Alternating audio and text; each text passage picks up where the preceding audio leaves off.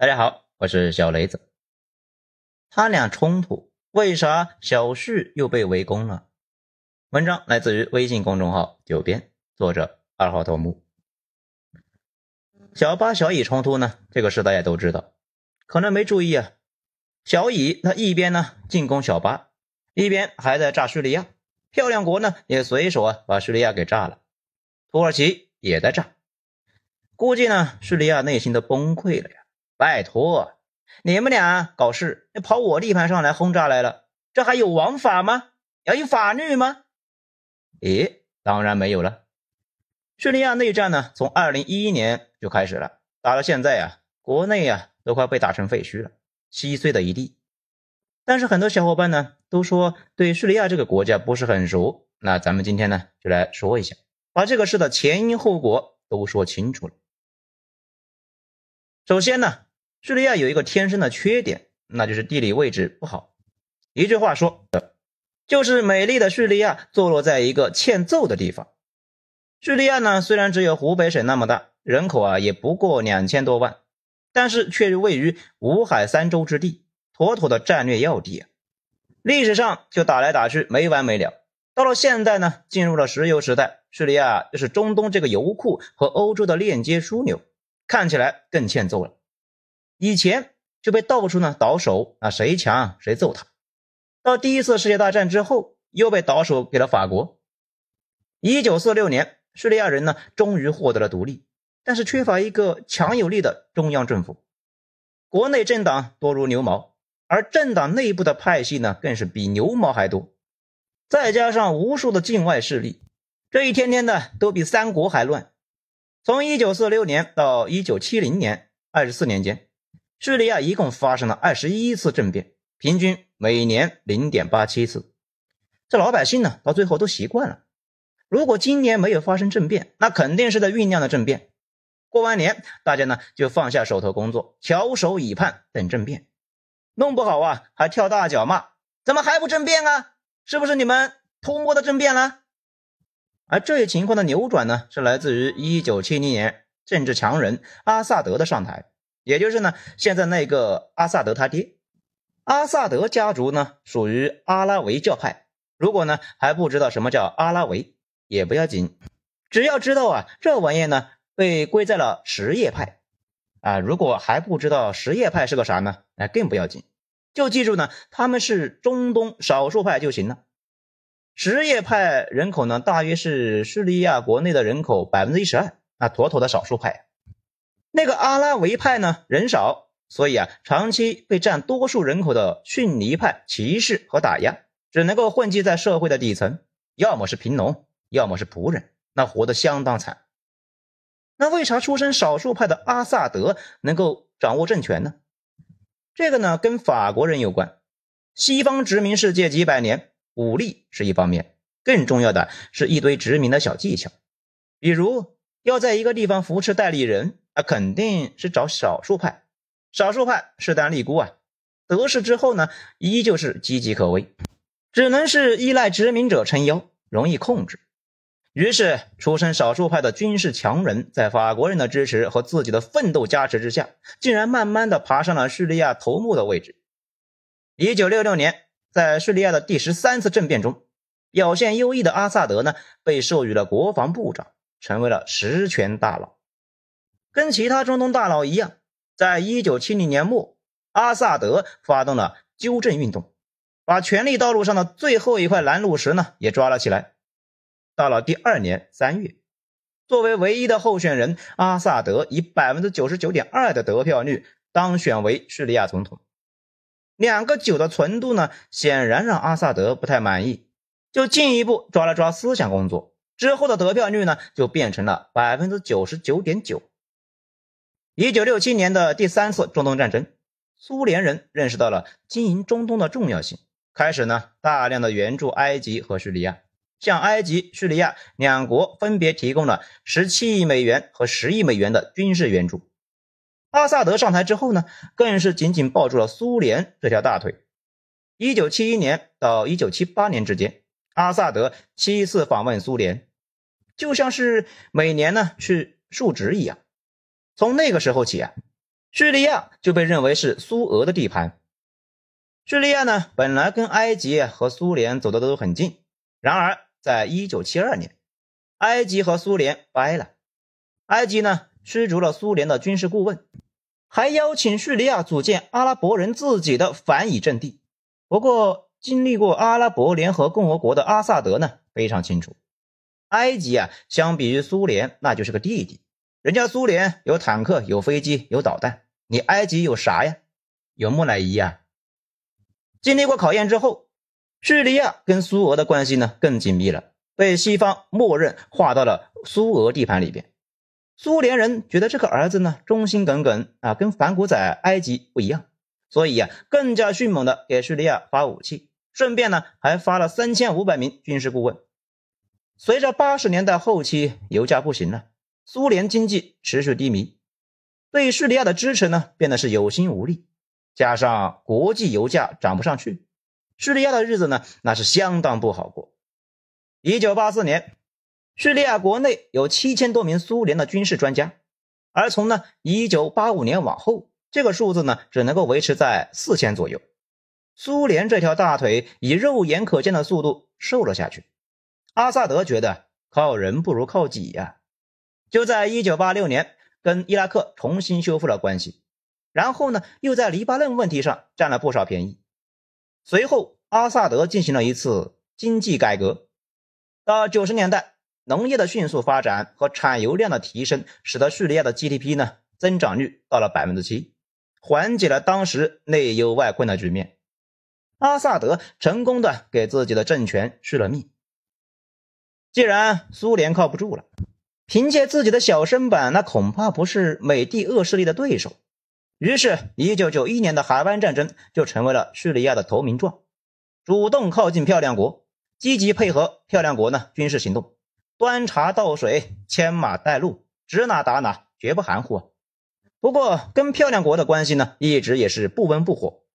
叙利亚索性呢，就继续强化跟北极熊的关系，尽管阿萨德呢各种是讨伐异己。但是社会整体呢很稳定，因为那个时候叙利亚也在搞计划经济，老百姓呢都在国企里边上班，有不少人收入不高啊，但也不至于过不下去，怨气啊并不大，没人跟着反对派闹事，整体啊还算稳定。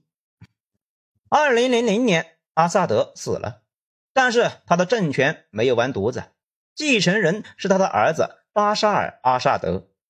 巴沙尔呢是阿萨德的第二个儿子。从小到大，他并不是继承人，他哥哥呢一直被当做太子来培养的，而巴沙尔则是继承了他爸爸小时候的梦想，想当个医生。他很小就去伦敦攻读医学博士，受了全套的西式教育。这哥们呢和他老婆啊都还是操着一口流利的英式英语。英国在一度啊很喜欢这对夫妇，还准备啊给他们授予一个爵士。这里呢多说一句啊，巴沙尔他老婆。这个女人其实算是英国人，出身伦敦，从小接受英国教育，精通英语和法语，生活习惯又接近法国人。因为她大学主修的是法国文学，嫁给巴沙尔之后呢，本来准备啊在英国继续上班，然后呢莫名其妙的就回中东啊过上了刀口喋血的刺激生活。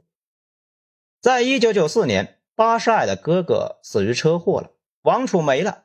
巴沙尔呢被紧急召回叙利亚学习开坦克，领导叙利亚国防的军中的主力第四装甲部队。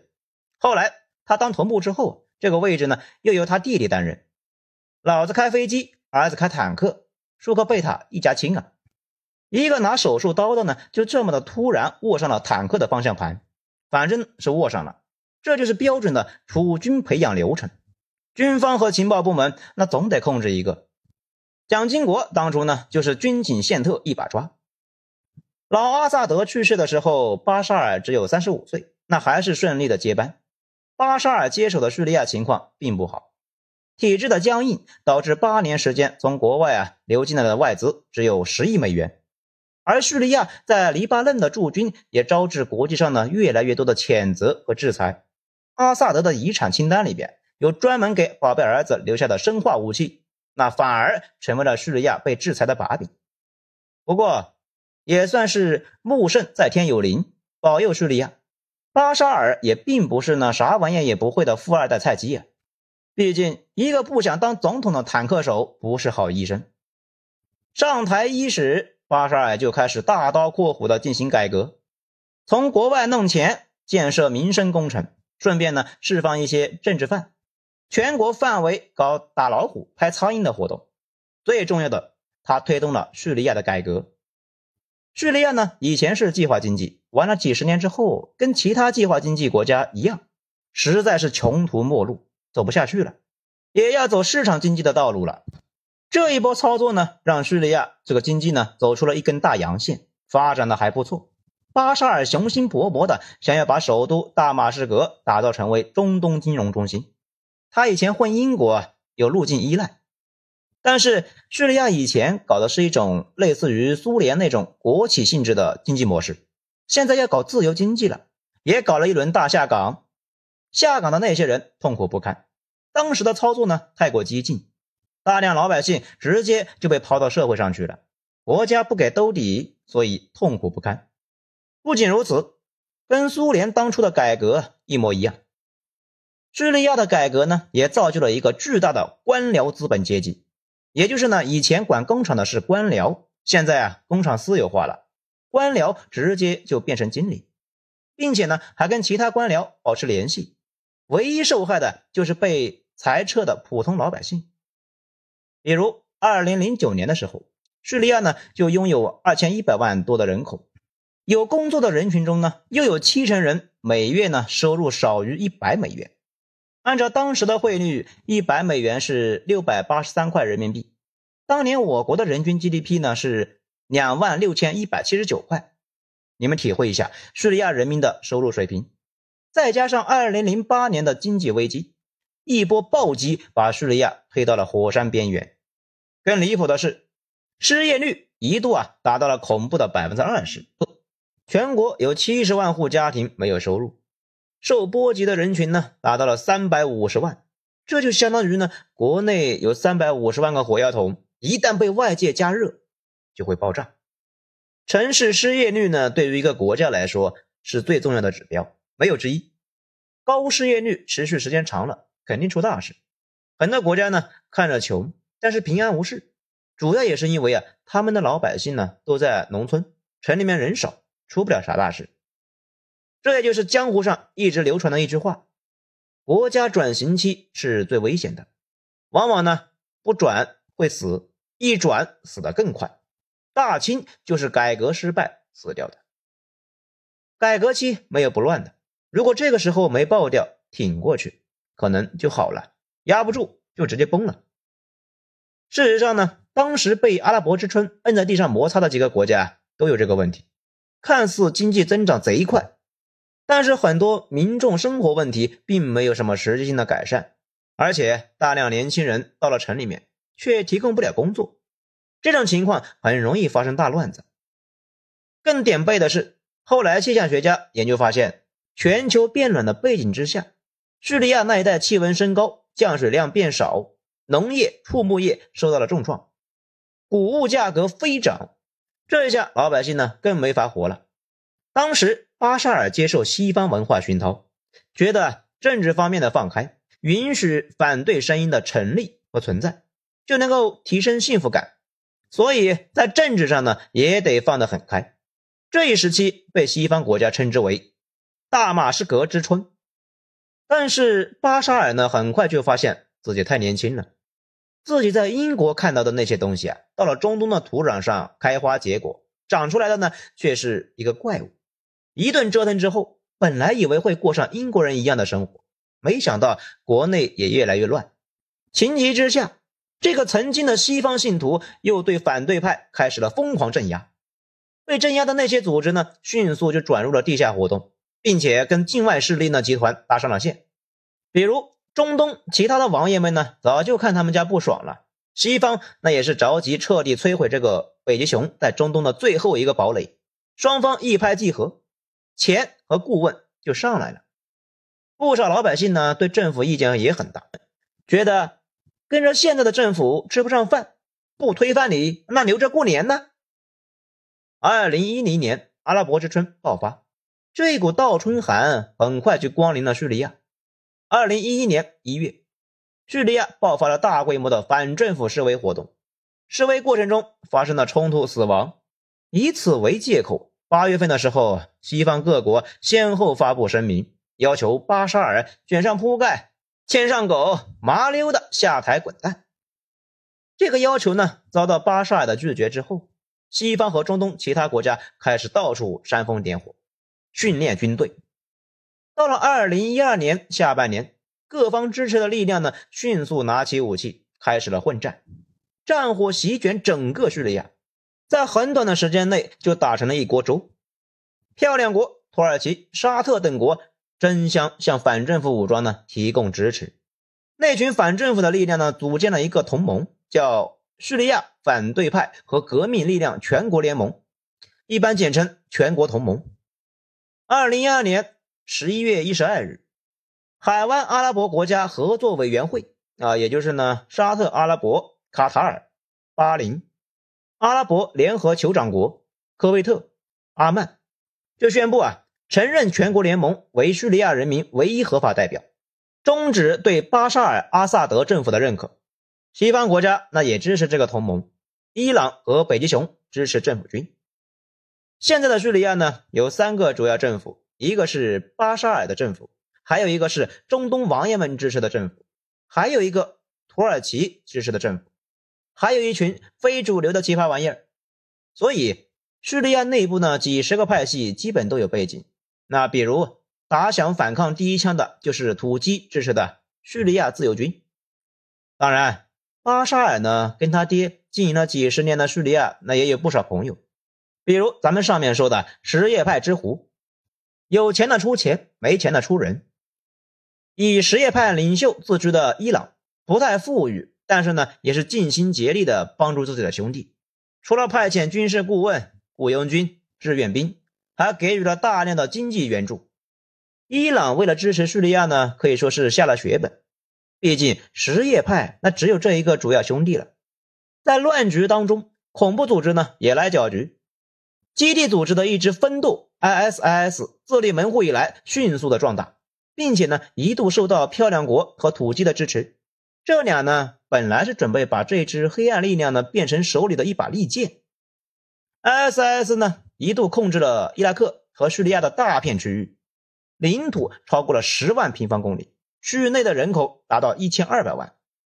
更过分的是，这个组织呢，一度想建国，这个行为啊。相当的过分，简直是打了所有国家的脸了。我们围剿恐怖分子这么多年，竟然还把你们围剿成了一个国家了。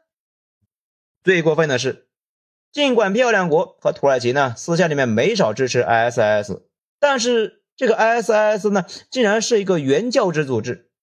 后来它基本失控了，尤其啊漂亮国没法控制，跟土鸡呢倒是一直勾勾搭搭的。这个组织呢，把油田里的油卖到土鸡来获取经费。二零一四年，漂亮国在伊拉克拉开了打击伊斯兰国伟大事业的序幕。之后呢，又在叙利亚境内支持敢打敢冲、脑子单纯的库尔德人，组建了库尔德武装。在反恐过程中立下了汗马功劳的库尔德人实力呢，逐渐膨胀了起来。仗着跟漂亮国人交好啊，又有漂亮国驻军。奋斗的目标也从保卫家园变成了封疆裂土，准备弄一个自治区，自己呢说了算。这个想法得到了漂亮国民主党的大佬们的支持。毕竟中东呢，只要更碎一些，就能更乱一些，乱了那才有操作空间。大家都铁板一块，第一件事呢就是把漂亮国赶出去。咱们放个地图在评论区，大家看一下。库尔德人的地盘呢，就在叙利亚、伊拉克和土基三国边境附近。所以，一旦叙利亚的库尔德人自治成功，那一带的库尔德人呢，都会起来闹事。尤其土基境内的库尔德人，那必然也起来闹。这足够呢，把土基搞得鸡飞狗跳、精神崩溃啊，生活不能自理。既然能搞倒土基，一心想遏制土鸡在其中东呢做大的北极熊，也对库尔德人寻求自治呢表示了支持。漂亮国和北极熊两大强权竟然达成了共识，库尔德人奋斗千年的建国梦啊，竟然在天边若隐若现。不过土鸡不愿意呀，你俩搁这干啥呢？在我家门口服侍一个流氓，是准备来骚扰我媳妇吗？奥巴马时期，土鸡呢不满意的也只能忍着。到了川总上台，尽管任期只有四年，事呢没少办，其中啊就有他跟土鸡呢做了个什么交易。把库尔德人卖了一个好价钱。漂亮国人刚从叙利亚撤军，土鸡呢便挥师南进，对叙利亚北部地区库尔德武装一顿猛锤啊！从叙利亚北部地区呢，硬生生的就划出来一个与小以国土相当的安全区域。库尔德人的千年建国梦啊，又一次被大国给粉碎了。现在呢，大家经常看新闻，说土鸡的战机空袭叙利亚。其实啊，就是去炸库尔德人。作为回应，库尔德人不断的袭击土鸡的边界军事基地。叙利亚危机爆发之后，北极熊他也没闲着，重创了在叙利亚的军港和空军基地。随后呢，又修建大型的后勤基地，又是派战机，又是送顾问的，态度非常坚决。讲到这里呢，大家可能就纳闷了呀，一个破基地至于吗？普大大这么兴师动众，划得来吗？其实啊，到了这个时候呢，已经不是划不划得来的问题，而是呢，普大必须强硬。因为北极熊周围的那些传统势力范围啊，都蠢蠢欲动，比如小乌、格鲁吉亚，甚至呢，最亲密的盟友白俄罗斯也不安分。如果普大虚了，可能呢，其他边界国家呀也跟着崩了。事实上，后来呢，小乌和格鲁吉亚那确实崩了。所以，保住叙利亚是北极熊的一种态度，给周围人看的。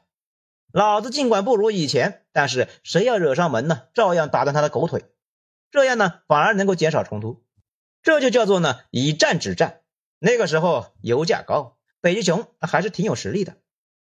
二零一三年，叙利亚政府呢，弄出了一个化学武器事件。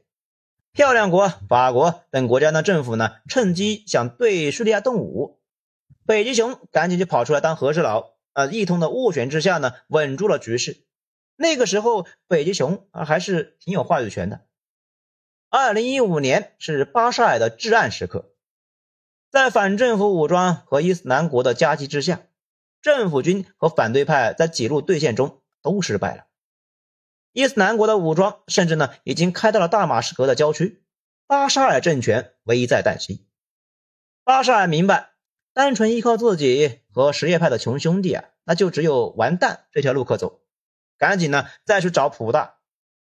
二零一五年九月三十日，应邀前来的北极熊对叙利亚境内的伊斯兰国等极端组织呢，这个目标发动空袭。在俄空天部队支援之下，叙政府不仅把反政府武装呢赶出了大马士革，而且啊一举扭转了战争的颓势。可以说。普大力挽狂澜，救下了叙利亚。不过，在国外呢，一般认为是兔子和北极熊一起努力的结果。到二零一七年三月，北极熊宣布从叙利亚撤军。这期间呢，北极熊共动用了六万多名的军人，消灭了八万七千五百多的武装分子，帮助叙利亚收复了百分之九十五的领土。二零一六年底，叙利亚政府呢。攻克反对派的大本营，战争局势逐渐变得明朗起来。而且不知道川总呢跟普大呢搞了个什么协议，漂亮国人迅速溜了，相当于啊进一步确认了叙利亚是北极熊的地盘。其他国家呢眼瞅着大局已定，减少了对叙利亚的反对派的投入，把更多的精力呢放在了反恐上。这一下伊斯兰国没指望了。主要也是这货呢，他的原教旨主张把全世界各国啊都搞得心神不宁。参与军事打击伊斯兰国的国家超过了二十个，地球上几个话事人非常难得的联合在一起搞同一个项目，这谁能顶得住啊？最终在二零一七年，这个组织呢被干死了啊！当然了，也没死透，只是散了。那种组织的本质是一种原教旨宗教观念，你能够把组织打散。你咋消灭观念呢？消灭不了观念，就会迟早卷土重来。到了二零一九年，叙利亚政府军呢胜利的迹象已经非常明显，和平的曙光已经展露。不过随后就陷入了长期的对峙。这格局呢，评论区有个图片，大家看一下。橘红色区域呢是叙利亚政府，其他颜色的都是各种反政府武装。现在的叙利亚政府呢，有点像清末，核心区呢是能保住的。但是对于新疆、外蒙、外兴安岭这些地区啊，就有点管不住了，毕竟太远了，战略物资呢投送不过去，而且如果主力呢去进攻某一股势力，家里面空虚啊，容易被偷家。清朝后期，后来呢为了大晋呢保住了新疆，其他几个地方啊就没办法了。所以，二零一九年之后，叙利亚政府呢控制了百分之六十五的地盘，从那之后格局就基本上稳定了。如果伊朗人准备修个基地储存炮弹，进攻反政府武装，很快呢就会遭到漂亮国、小以和土鸡的空袭；如果反政府武装想搞事，就会遭到北极熊的空袭，土鸡呢还会例行去轰炸库尔德人。那为啥小以还掺和叙利亚的事呢？就是那个众所周知的戈南高地，这玩意呢俯视叙利亚，属于战略高点。第三次中东战争被小以呢抢走了，国际上呢普遍支持戈南高地啊是叙利亚的地盘，漂亮国这一开始啊也支持，不过后来川总上台之后签署了总统公告，漂亮国成为了全世界第一个承认戈南高地呢归小以的第三方国家。漂亮国那边认为啊是川总拿了犹太财团的好处，所以呢处处替小以跑来跑去。现在呢，谁在戈兰高地附近搞动作，小以的战机呢就会去空袭。现在己方呢就跟上班似的，每隔一两周啊就一次轰炸，看着好像停战了，其实没停战。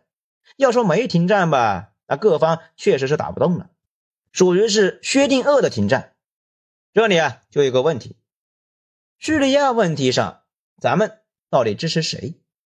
其实很明显。我国呢是支持巴沙尔政府的，毕竟前段时间还请到咱们这里来了。可是我们呢确实没有办法提供军事援助。